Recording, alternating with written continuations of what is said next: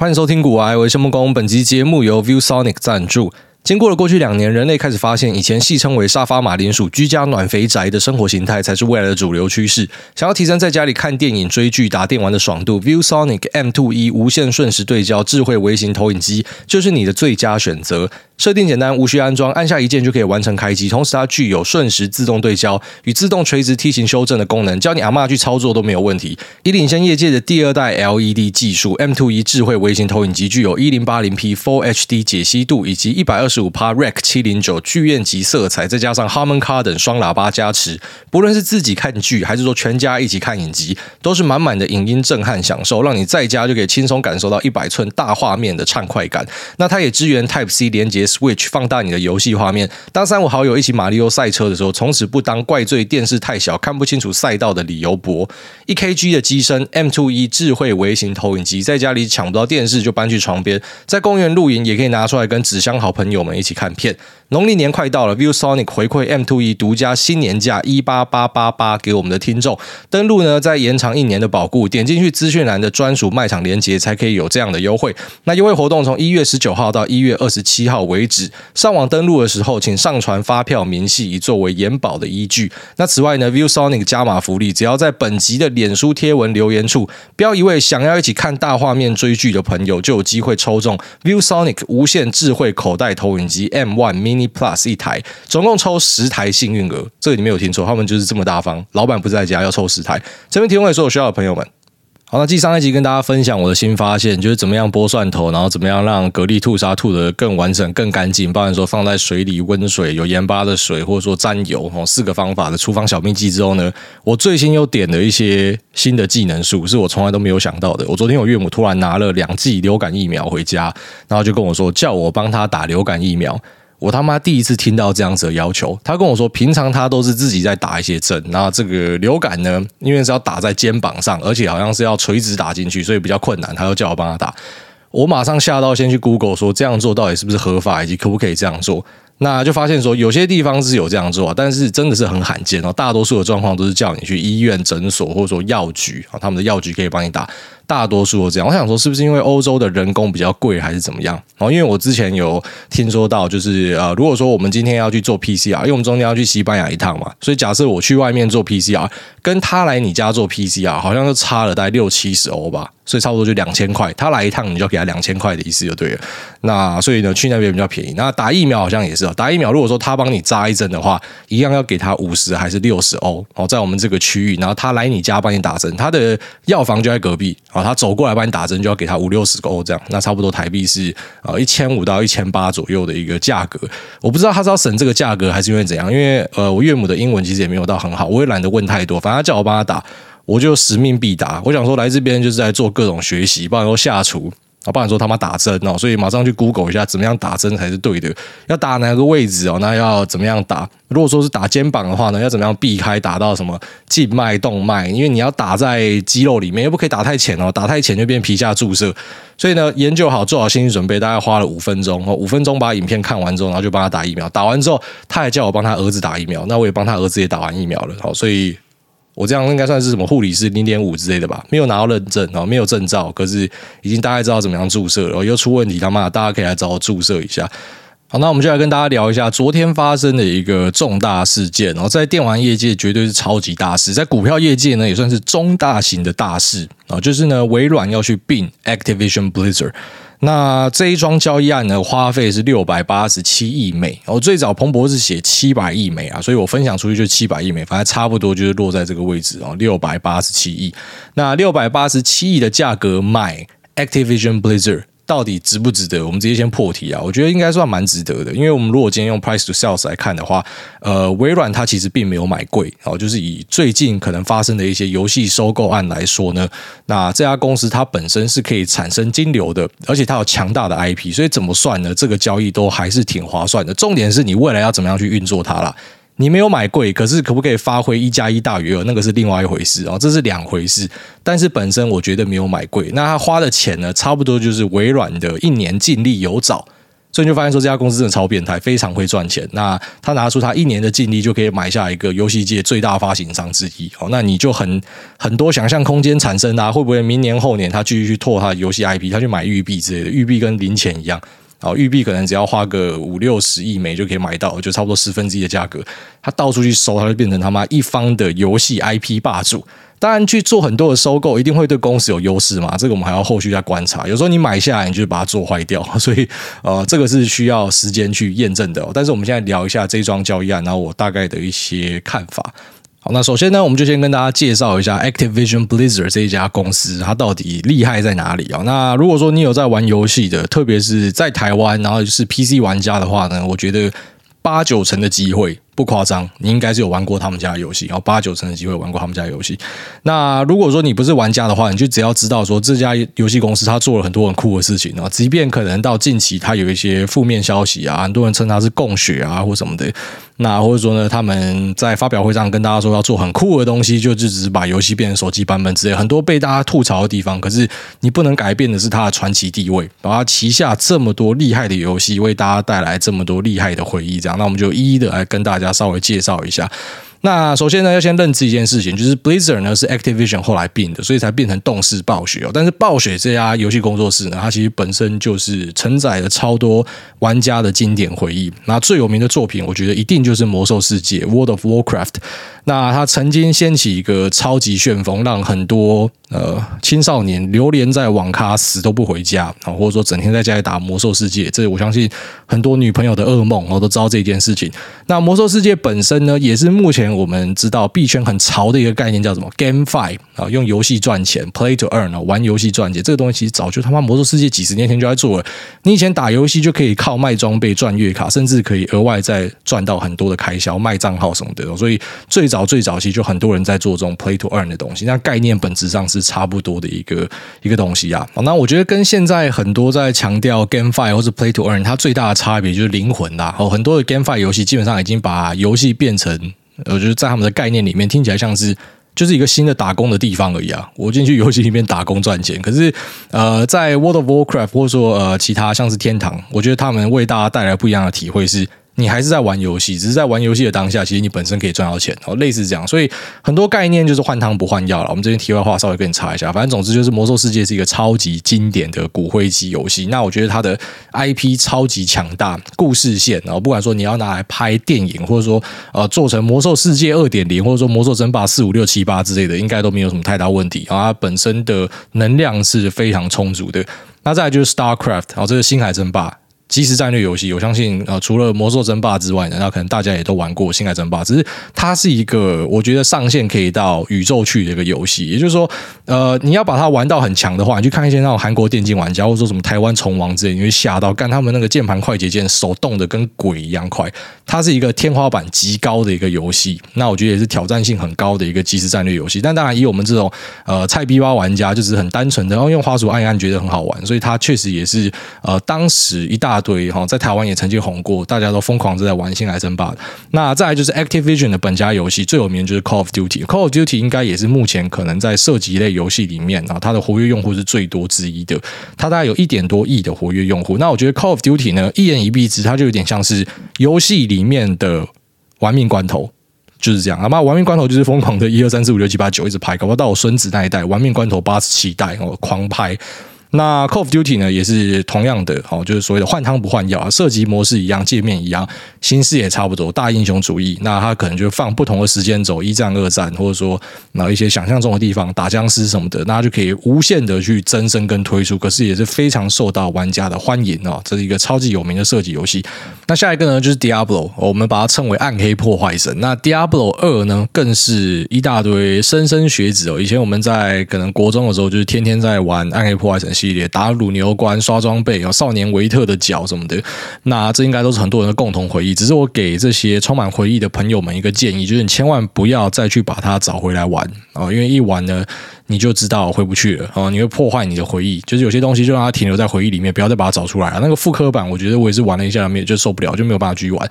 当时对我们来说，那是一个震撼。可是你现在接触到大量的。然后什么三 A 作品之后呢，我觉得已经回不去了，就让它停留在回忆里面就好。然后但后来推出的 Diablo 三，暗黑破坏神三呢，也是非常的经典。然后大家每次看到地图上面有个橘色的灯冲出来，就非常高兴，就刷到一个传奇装备然后，史诗装备。所以呃，这是一款承载着很多人记忆的游戏，它本身也是一个非常强大的故事线跟 IP，就是我相信也是可以做很多拓展的。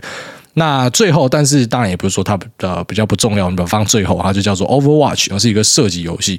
那 Overwatch 在刚推出的时候，也是对整个射击圈造成一个很大的冲击。当时有很多的 Streamer、很多的实况组都在打这一款游戏。只是我觉得在射击业界的竞争性真的非常的强大，所以在 Overwatch 出来之后，我们知道有 PUBG 啊，Players On On Battleground，就是所谓的吃鸡。那吃鸡呢，就吸走了一大堆的玩家。那最后面吃鸡，我觉得陨落的速度也蛮快的啊，至少在评价上面，因为很多人觉得它的外挂真的太多，像我自己玩吃鸡就很常被。你根本看不到的子弹把你打死，他可能在超远的地方外挂射一枪过来把你打爆，这根本就没有办法继续玩下去。所以 PUBG 的流量可能很多又跑去 Apex，好，所以在涉及这这部分呢，其实竞争是非常强烈的。那当然也显示出了 Call of Duty 它多厉害哦，就是说在射击圈一直有很强大的游戏出来，可是 Call of Duty 这个 IP 一直都可以巩固一些啊所谓的时钟的玩家。所以整体来说，Activision Blizzard 就是有这么多强大的游戏。那还有一个可能很容易被大家忘记，就是他。他们去并了一个啊，这个游戏公司叫做 King。那 King 这家公司最有名的东西是什么？就是 Candy Crush。哦，Candy Crush 可能你家里的阿公阿妈还是你爸妈就在玩，像我妈就是 Candy Crush 台湾前十名哦，每天都在玩 Candy Crush，停不下来。而且他是无氪玩家哦，他是无氪玩家，然后玩到前十名。一开始还用什么调时间大法三小的。我真的没有想到说可以教长辈做这一招，然后他可以用的甘之如饴。这样，后来我就跟他讲说：“你已经完成这样了，我拜托你支持一下游戏公司哦，抖那一下，刷个卡或什么的。我不知道他有没有真的去刷，反正总之他就是前十名。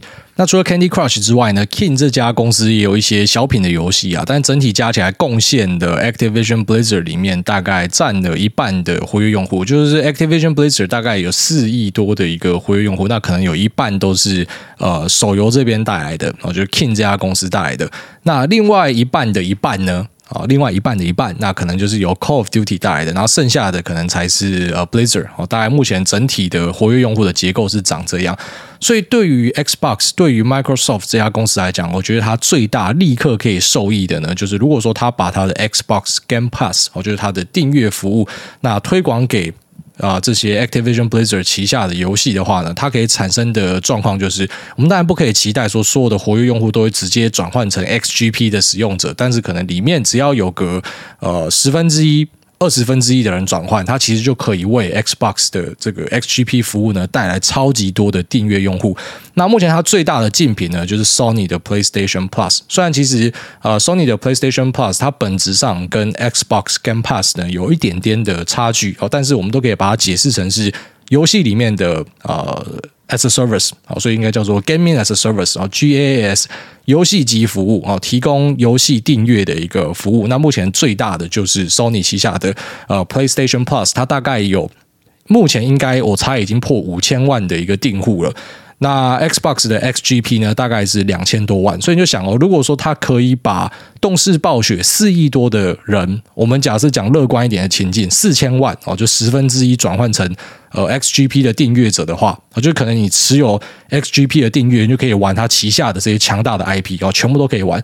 那在这样的条件之下的话呢，那是不是它的呃这个呃订阅的数量就可以直接超过 Sony，然后变成目前全球的游戏订阅的冠军呢？我觉得这是大家可以期待的。也就是说，微软的第一步可能就是先啊，是我的话啦，就会先规划一些 DLC。哦，downloadable content 就是说，我们今天可以去设计一些更新，然后一些额外内容的追加，或是提供你一些折扣，然后让这些，因为这些用户可能蛮多都已经把游戏呃买断了嘛，然后只是我现在我要让你来订阅，因为我想要一直收你持续的收入嘛，所以可能我就可以提供一些加强的内容哦，然后先拐一批订阅进来，那顺便导入进来我们 Xbox 可能本来里面既有的游戏哦，XGP 既有的游戏，所以我觉得这个转换的过程应该不是非常的痛苦。哦，等于说以现有它吃下，然后立刻可以做出的效果来说呢，我觉得就已经对整个 XGP 服务带来非常大的影响，甚至可能很快就可以去超过 Sony，这是大家可以去期待跟注意的一件事情。那最后一个还有一个可以观察的地方，就是说，当这么多的玩家新加入了微软的宇宙之后呢，是不是对于他们的伺服器云端业务 Azure 也会有一个加速的效果，或者说呃更快的可以去推广跟渗透哦，这也是大家可以在观察的地方。所以整体来说，我觉得以目前他吃下呃 Activision Blizzard。既有的这些 IP 来说，已经是很大的加分了。只是我们最后面要观察的要点，就是说它可不可以继续的去拓展出更强大的内容啊？因为在近期的观察，我们已经发现整个游戏业界里面，如果你单纯的想要卖情怀，是越来越困难的哦。整个游戏业界的竞争是非常非常激烈的。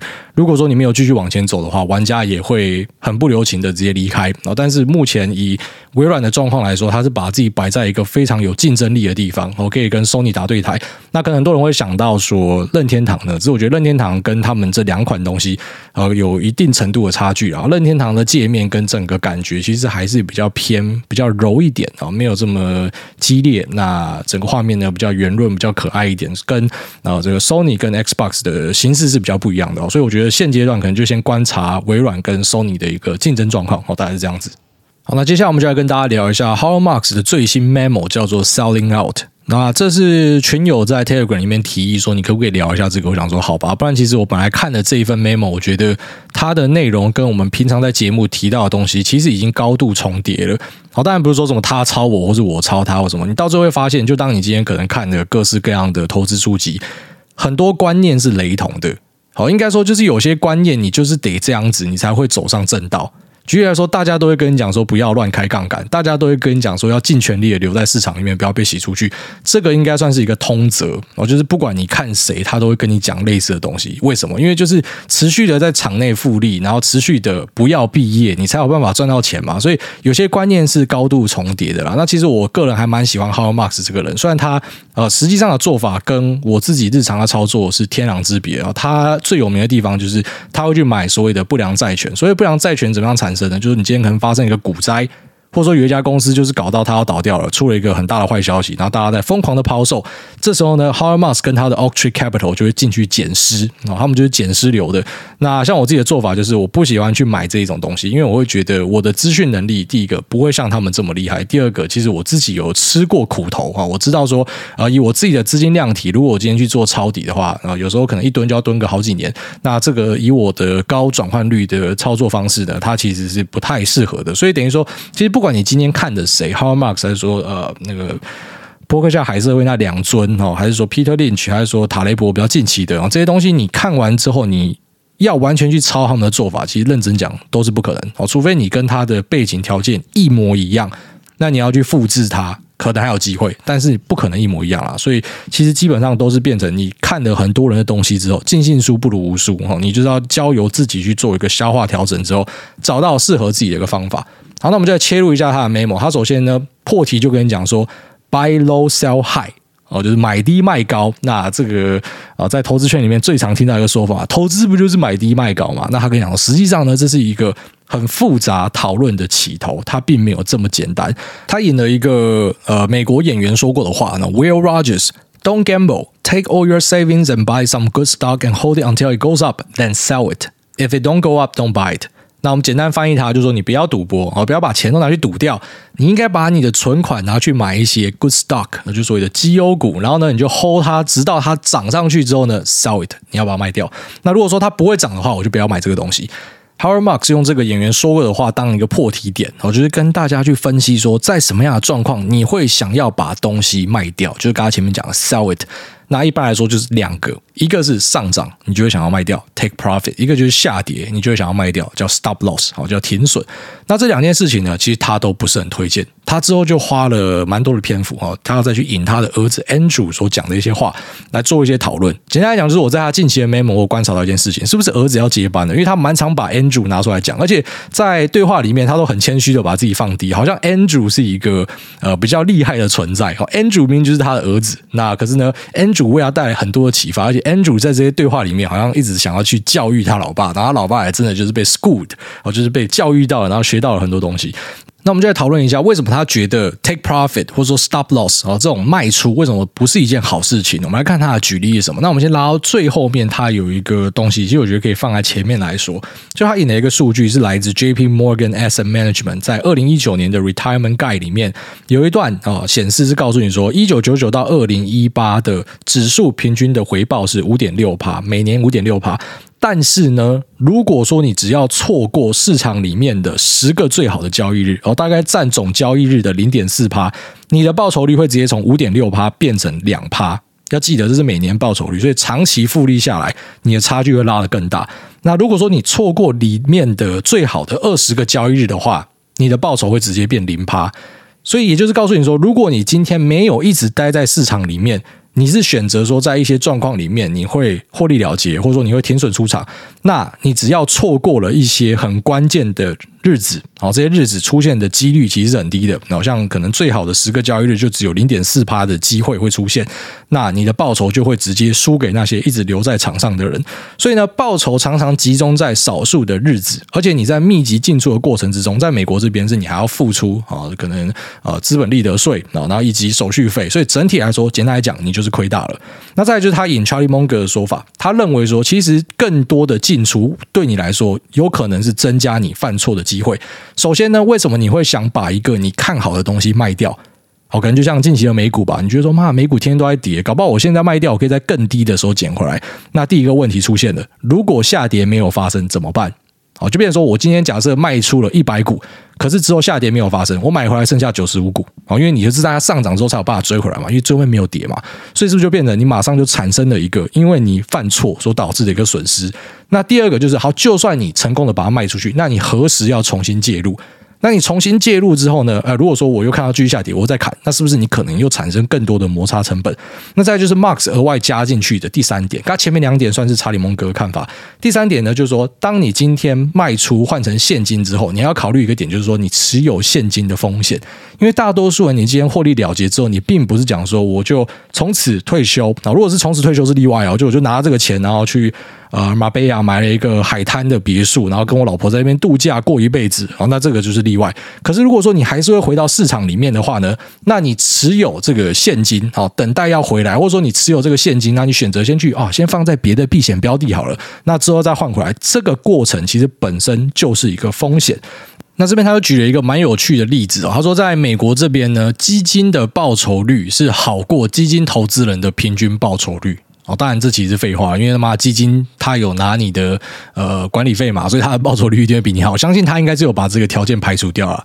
那排除掉之后呢？诶，基金投资人为什么报酬率平均还是会输给基金呢？那最大的原因就是因为密集的进出，很多的基金投资人，当你今天看到一个基金下跌的时候，你就想把它砍掉，换去一个怎么样绩效比较好的基金。所以在这过程之中，变成你杀低，然后再追高。哦，然后杀低的反弹你没吃到，那追高的呢？哎，就吃到了它的回吐啊！因为可能大多数的资产最后面就在一个震荡的过程之中向上，所以当你今天硬去追它，那你可能很快的在它下跌，你又把它砍掉。所以因为你频繁的去做决定，而且你决定的品质又不是特别高，导致啊你最后面的绩效就不好。那这样的东西其实我们在近期的基金表现里面就有注意到，好像 Cathy Wood 就是这样。如果说 Cathy Wood 当时继续 hold 着特斯拉，其实它的表现应该会很很不错。但就是因为他一直去把特斯拉减码，那减码的理由其实也是因为内控了，然后因为我们要锁十趴嘛。那他后来虽然把这个十趴枷锁给拉掉，可是他还是一直去做这样子的操作，变成他把他最赚钱的东西给砍掉，然后去补一些不会赚钱的东西，然后不会赚钱的东西呢，最后面就一路下跌，一路下跌。可是你如果说仔细听，你会发现这两点中间有一点点矛盾，因为听起来好像。这个呃，Howard Marks 呢是鼓励你说下跌的东西你应该要继续 hold 好，然后上涨的东西呢你不要跑去乱追。那可是呢，在这个 Cathie Wood 的案例呢，下跌的东西它有 hold 啊，它也加码哦，可是表现不好。所以其实很快你就会发现说，在一些东西的论述上哦，他在举例之中，你如果要去抓它语病，你一定抓得到啦。因为投资的东西呢，真的没有绝对，所以一定抓得到语病。我们就大概去感受它到底要表达的东西是什么就好了。好，所以如果说 Cathie Wood 就是一个呃，我今天手上的果子长得很好，我一直砍掉的代表的话呢，那可能李嘉诚就是一个反例，就他果子长得很好，他完全不去动它，所以在全盛时期呢，他手上持有的 Zoom 本来只是一个小投资，可是全盛时期竟然比他的长江实业还来得大哦，占他整体资产的三成，这是因为他从头到尾都没有去动它，他就是一直 hold 着。好，所以如果说 Cathy 也照 h a r m a x 讲的，从头到尾就一直 hold 着的话呢，那当然这个特斯拉的表现可能就可以 carry 它整个基金的表现。可当然我们很快也找到反例嘛，就他手上那狗屎，如果说他当时有停损的话，那可能也不会严重拖累他的绩效哦。所以这边我要跟大家讲一下，就是我没有办法去念一个 memo，然后告诉你说它里面讲的每一个东西都是对的。然后因为每个人的东西呢，在我们的解释跟判读上面，可能就会有一些差距，导致我们可能桌面的认知就会不太一样。但是整体来说，我是认同他一件事情，就是说，当你今天可能不是一个。判断力卓越的人，而你要怎么知道你的判断力卓越？看你的绩效，看对账单哦。如果说你对账单很不错，你就放心的相信你自己吧。但如果说你的绩效就已经不是很好了，那你还一直想要去做密集的操作，其实对你来说就是一个很亏的事情哦。代表说你只会犯更多的错误而已。那他就举了，那在美国这边哦，after fees performance，就是说这些基金在扣掉它的管理费之后的表现呢，其实很多是输给指数的。好，那也是因为这样子，所以越来越多人加入指数嘛。那指数的特色是什么？就是你不用动脑，你不用判断，你就是买了就放着。那在买了就放着的这个状况之下呢，你是赢过了那些哦，就是可能一大堆高学历在管理的基金。那他们呃做很多密集的进出跟很多的推算，就最后面发现说，干他根本就打不赢你。然后就你傻傻的留在市场里面，其实可能表现是比较好的。那其实他自己本身也算是一个基金公司嘛，所以当然他不会去苛责这些基金公司，他就跟你讲，其实最大的问题呢，也不是说什么这些人真。真的不会选股什么，就是因为他们必须要操作，有时候也是来自客户的压力，有时候是来自啊可能同财的压力、老板的压力，他们也必须要去做调整，所以导致绩效的这样。所以他跟你推广的一个东西就是说，buy and hold，你就是买，然后就不要动，哦，你就不要动就对了。那只是你到底要买多少，然后配置要怎么样算呢？他在后面有稍微跟大家分享一下。简单来讲，一样拿 Andrew 来举例，Andrew 就是一个主张要密集投资啊，而且可能我今天就只抓个两三家公司，然后就 all in 缩进去这样。那 Max 呢？他比较保守一点，他就觉得说应该要稍微分散一点点。好，那虽然说两个人是 agree to disagree 啊，就是呃未必想法是一样啊，但是 Max 呢有给你一些他自己的看法。首先呢，就是。对于投资项目的分配，一定是按照潜力来推算哦。举例来说，我今天觉得这东西最看好的，很简单嘛，那部位就压大一点；没有那么看好次佳的，我就稍微压小一点。可是呢，我们还是要做到一定程度的 diversify，就是我们不可以全部都重压，因为可能会有一些事与愿违，你不希望它发生的事情发生。哦，股市上涨就是我们希望它发生，可是股市下跌，有时候不是因为呃很单纯的，就是可能只是。市场的波动啊，未必可能就是有舞弊，公司烧起来，公司爆炸，主要的设计师离职，或者说啊，创办人不见什么的，这可能都是一些啊公司会遇到的很大的一个风险。所以呢，我们必须做到基本的 diversify。那当然，你不用说什么分散到十二十只，有时候那样子不如去买指数算了哦。你可能就至少做到基本的一些分散。那再来呢，就是他主张说，你不该因为上涨。那不为膨胀而去做减码，然后这就是我们刚刚前面提到 Cathy 跟李嘉诚的例子。然后再来就是没有任何的一个科学方式呢，可以去量化要怎么样限缩你的投资的部位。他举了一些例子说，像有些基金啊，他们就会用啊，我觉得比较偏向那一种呃，怎么讲因子投资啊？因子投资近年也蛮红的，就是他们会试着用各种因子去解释每个人的报酬嘛。啊，我们要输入多少因子，然后在 risk adjusted 之后，在风险调整之后，你的报酬是怎么样什么的。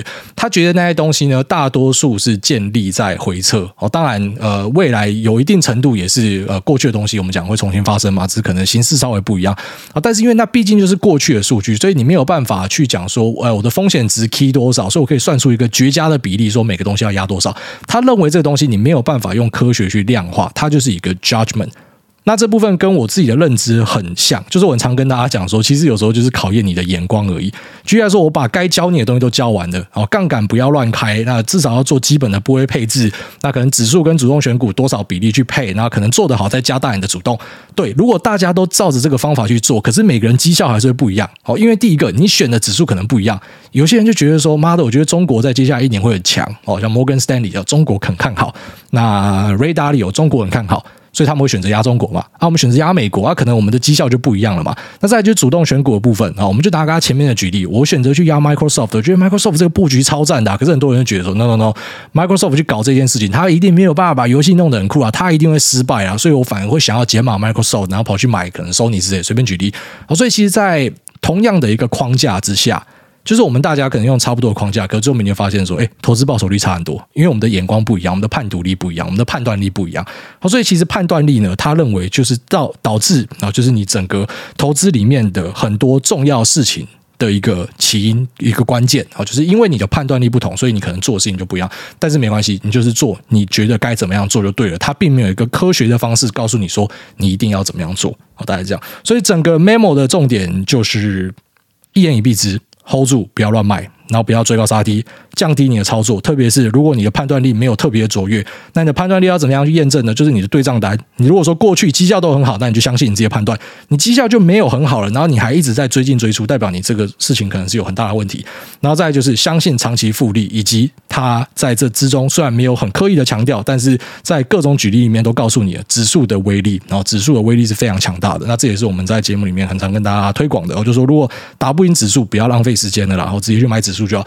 那就算你还是想要一直挑战指数，但是你不要浪费你的光阴，因为人生的这个复利啊，在越早投入造成的后续的效果是越强的。所以我才一直跟大家强调说，你可以挑战主动选股啊，可以啊，只是你还是先买一点被动，就你不要等到说你挑战了十年、十五年，然后你发现说干，我真的不行，我到最后面是一场空，可是。呃，至少我还有买一点指数的东西，所以我有留下一点什么东西，而不是完全空手而回。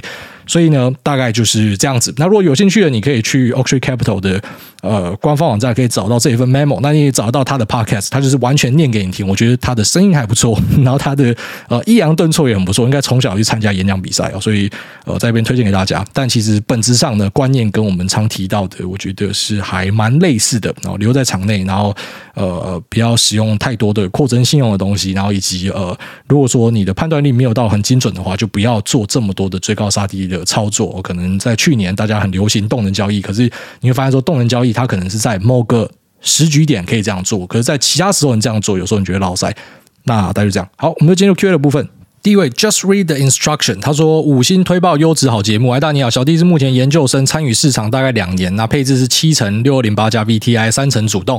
那未来会持续扩大自己的本金，并持续投入。那家人觉得未来等资产累积到能够付头款的金额，又有稳定收入的时候，就把在股市的钱拿去买房。认为房价的成长性虽然没有赢大盘，但是呃可以开五倍杠杆，而且成本相对很低，还能够住自己的房子，我觉得很合理。但总觉得这样的操作基本上就是把全部资金开杠 all in。在同一个东西上，那虽然房价相对股市的波动小，但在全球股市投入能持续太弱留强，因此目前觉得资产分散在股市会比全压在单一资产上来得安心一些。那而且房子还是有一些机会遇到天灾人祸造成大量损失，因此考虑在累积到可以买房的门槛后，还是先持续投入股市，扩大资金后再观望。不知道挨大怎么样看呢？谢谢。我觉得你家人的建议其实呃算是很少见，而且是很聪明的。哦，就是他可以知道说这个东西是五倍杠杆，而且那房子呢，它可能相对来说是呃，举例说持有成本是很低的，然后可以自住，这个是很多人不会想到的。他只想到说啊，买房房子会涨啊，就是很很基本的论述，他没有想到啊，因为它本身是带有五倍杠杆什么的，所以代表你家人在财务的操作上应该是有一定认知的。那你说房子是不是有机会遇到天灾人祸？当然有机会啊，可是整体来说，我们才会把股市放成是风险资产啊。房子我觉得算是相对稳健，但是你说房子的风险有没有？有啊，就举例来说，今天劳共打过来，劳共打过来的话，台湾东西就是归零啊，好，就有很高几率是这样嘛。但举例来说，你今天会到美国再买 VTI 的，可能就可以，那它应该怎么讲？就是劳共如果真的打过来，应该是一个全球性的危机，但至少那个东西可能不会归零啊，哦，不会被重新分配啊，因为那是一个美金放在外国嘛，所以呃各有其好坏啊。但是你硬要我去做一个比较的话，我觉得房地产应该还是相对的稳一点哦，因为股市的波动性是真的会比较大。遇到股灾的话，可能一次也是三四十趴的蒸发，那可能房价比较少看到这样的一个蒸发，然后它可能出现的机会那是比较少一点的，而特别是在我们华人的地区，你发现大家好像就是不管怎么样都一定要买房，那个支撑是非常强劲的啊，所以我觉得两个做法都可以，但是家人讲的这件事情，我是还蛮认同的。也就是说，如果我今天我是你的话呢，我可能会选择啊，就是先滚到我的头款出来之后，那我就先去。靠进去房子里面，假设有需要哦，前提是你有需要。好像我自己是直到我小孩出生之后才发现我需要。那靠进去，然后之后呢，你可能额外的收入在看怎么样在房贷跟这个投资里面做一个配置，哦，应该是这样做。下面的这个罗杰老叔他说。大叔也来跟风吹捧。那艾大你好，想请教你关于元宇宙和红海电动车的议题，希望没有重复到。那最近看到富邦推出元宇宙的 ETF 零零九零三，不知道艾大会推荐像这样的 ETF 吗？那个人是觉得最近国内外对于这个网络实体化，也就是所谓的元宇宙的议题非常火热。那但又不禁的会去想到过去的达康泡沫，那会不会这也可能是另外一个泡沫？想说，与其研究个股，不如就先试看看这 ETF。那另外，另外就是最近很夯的鸿海电动车，鸿海推出自家的 Model CET，那直接对应就是特斯拉的系列，售价也会在百万以内。哎，大家觉得有搞头吗？可以直接 all in 鸿海了吗？祝海大全家在国外一切平安。那首先呢，主题型的 ETF，老听众都知道，我绝对是不推荐，因为我自己觉得我选股会选的比那些 ETF 来得好。哦，当然这是我自信啊，只是如果说你没有自信的，你还是可以去买这 ETF。这前提是你要先知道成分股有哪些。你说什么所谓的元宇宙概念股？我认真要讲啊，我觉得国内的话比较纯的，可能就是宏达电，绝对最纯的，因为它就是有在做设备。那再来可能就是在做里面的啊镜头啊，在做。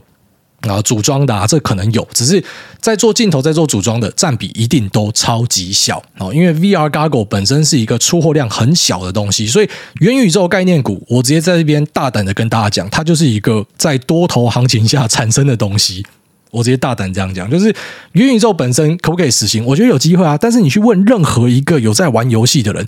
他们几乎很少跟你开口闭口在跟你讲元宇宙，会在讲元宇宙，根本就是没有在玩游戏的人。我就直接大胆这样讲，他妈一大堆根本就在那边吹，然后想要卖东西。所以呃，实际上呃，元宇宙真的有切到的东西，它的这个公司的数量是少的。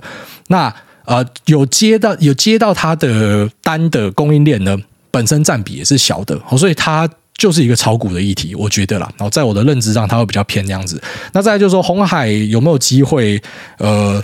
就是可以让你 all in 之类的，我觉得它还需要很多的验证跟观察。然后上次的发表会让我蛮失望的，就是整体的质感是很差的。然后，但是它宣称的那些功能性呢，听起来是还不错。虽然在电池包那一部分，我们之前有一集有聊到，电池包数据对不起来，然后它宣称的数据跟我自己算的不太一样，哦，所以这个还有待验证。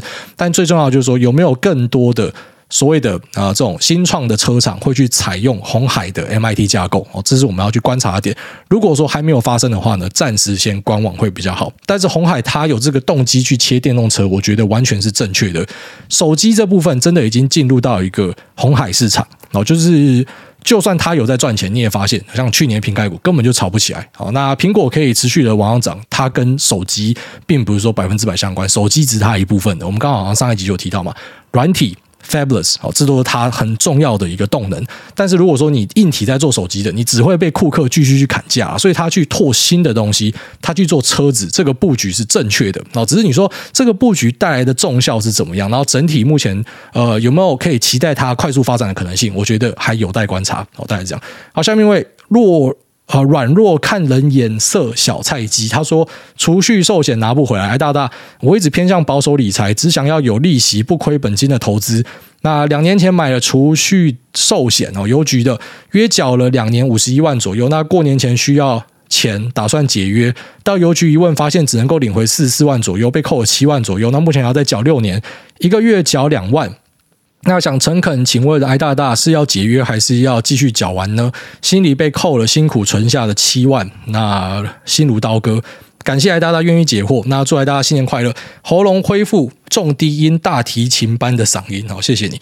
那储蓄险一直都是我一个非常不推荐的东西。哦，当然我知道保险业务员，当然我知道李专他们会告诉你说，有一些状况之下这个东西可以适用，我认同。就像所有的金融商品都是在有一些状况之下，有些人可以用。你说啊，杠杆我们不推广嘛？可是选择权为什么我自己在用？因为在有些状况之下，干他妈选择权超好用的。可是这种东西就是啊，大多数人可能用了，你就是会落赛。就像储蓄险，可能大多数人你根本就是不适合的，然后你跑去买这个东西，因为大家狂推你或什么的。储蓄险它真的不是一个好的商品。好，我自己的看法是这样，所以我会建议大家，就是呃，如果说你真的要做投资的话，你不如把你的钱啊，假设说你真的是很保守取向的。那你未必买什么美国跟台湾的大盘，你可能就是直接买全球的，甚至股债配的东西把它拉进去，BlackRock 的 A O A A R A O M A O K 都可以考虑看看。那可能整体的表现跟稳健程度呢，也都比哦这种东西来好，因为它会扣你的东西，它又会锁你，又有一些限制条件，所以整体来说，我觉得它是一个不佳的的商品。这样，但是说我要怎么样帮你做决定，没有办法，因为我不知道你的条件怎么样。举例来说，今天如果我跟你讲说，你不要弄这个啦，你就丢进去指数里面。结果你直接跑去开户都不会开，然后你不小心开到一个假的，然后钱都被骗光，那不就变成我背锅吗？所以我只能够告诉你我的看法。哦，那要怎么样做，还是你自己去综合评断。那我只能讲说，有一句话虽然听起来比较狠一点，但真的是这样哦，就是你的认知程度多少，决定你有多少钱，真的是这样哦。你的认知程度很低，你就注定没有钱，或者说啊、你又去买一些奇怪的东西，就注定没有钱。所以有时候你观察脸书就蛮有趣，你就发现说，哦，最近大家在炒一些酷东西嘛，哦。那干难怪你们穷了，我就这样。好，下面一位，呃，副理不要停。他说，美国软体可不可以像海绵体再次冲洗？那五星帮主也吹出来，看到报道，二零二一美国最佳的 CEO 居然是老牌软体公司 Adobe 的执行长。那我以为他已经跟着 Flash 闪退了，毕竟股价近半年也像坏死的海绵体软烂。那莫非要靠 Photoshop 再战十年？那还是有被推上人工智慧的顺风车？而他的题材跟人工智慧应该没有太大的关系。Adobe 的题材其实在于说，它现在也是一个啊订阅服务。那任何一家公司有接到订阅服务，其实就代表一个所谓的长期饭票啊。只要你的东西啊是够好用的，用户是够多的，那持续有在更新，那并且是在某个领域上是有其卓越之处的，只要转换成。As a service 啊，software as a service，platform as a service，那就代表长期饭票的一个展现。所以，我对于 Adobe 这家公司的长期是还蛮看好的。那你说软体股可不可以再次重写？我相信会啊，就它一定会回到一个上升趋势。只是，如同可能前面几集跟大家提到的，你要注意估值的问题。哦，可能之前可以给很高的估值。那现在可能没有办法给到这么高，也就是说，你套在山上的，你未必可以解套了。哦，可是你刚进来的，就你可能近期才进来股市的，你去买软体股，搞不好你的 你的整体表现还是会很好。你懂我意思吗？就是它估值被修正过，但是成长性啊、可能还是存在的。就等到可能之后找了某个底之后呢，我相信它是会继续往上爬的，因为业绩就是摆在那边。哦，这是一个很重要的事情。好，下面一位大安软今天他说，挨大很大，你忍两下。那干不是啊，挨大根本是神吧？股票的问题其实跟挨大越久，反而就不会需要来问挨大问题以及看法，自己研究，自己对自己负责才是收获最大的。那还有最近自从听到挨大说不要跟别人比，跟自己比就好后，真的放下很多完全不必要的竞争心。那我觉得自从听了挨大之后，改变我最多的不是市场相关的，而是个性。那真的超爱挨大，干超想跟你做爱，可惜你在国外。那祝路途全家一切平安顺利，啾咪！